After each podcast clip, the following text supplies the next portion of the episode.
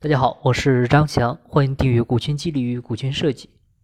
今天呢，有个江西的老板加我微信咨询问题。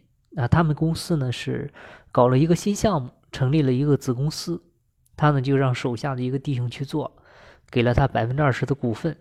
结果呢，很好的项目搞砸了，啊，团队也没了，他就很纠结，就问我，股权激励啊也实施了，那为什么没有效果？然后当时呢，我直接就问了他一句话，就问他当时出钱了没有？他说没出啊，钱都是公司出的，只是派他过去。然后呢，我就回了他两个字：活该啊！因为股权激励呢，最重要的一个事，我们一直在谈，叫责权利统一啊，叫同甘苦共患难。你派他去开拓新项目、新市场啊，他一分钱不拿，钱都是公司出。那么请问风险都在哪里？都在母公司啊，啊，他一点风险没有，他的风险呢，无非就是干不好，换个工作啊，拉倒了啊，他有啥风险？而且他说不定还巴不得跳槽呢。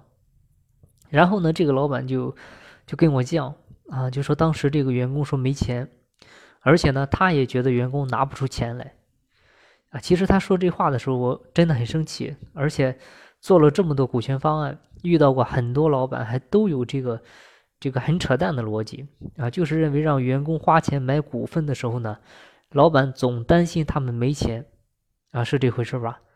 啊，他还都想送给员工啊，觉得只有送啊才能凸显出啊我作为老板多么的仁厚善良啊，其实这些都是狗屁逻辑啊！就问大家一句话：就你们创业的时候，当年有钱吗？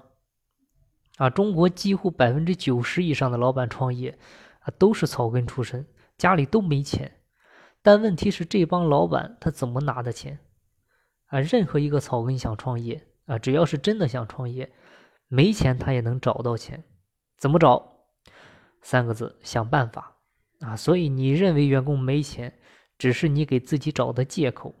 啊，所以活该倒霉。他只要想和你一起创业，他一定能找到钱。啊，如果他连钱都没有，第一说明他没能力，第二说明他没人缘啊，没朋友啊。如果他既没能力又没人品，说明什么？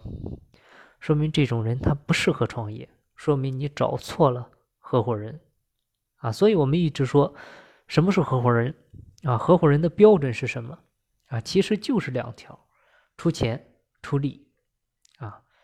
今天的分享呢就到这里，感谢您的收听。静不在西天，静在路上。我是张翔，下期再见，拜拜。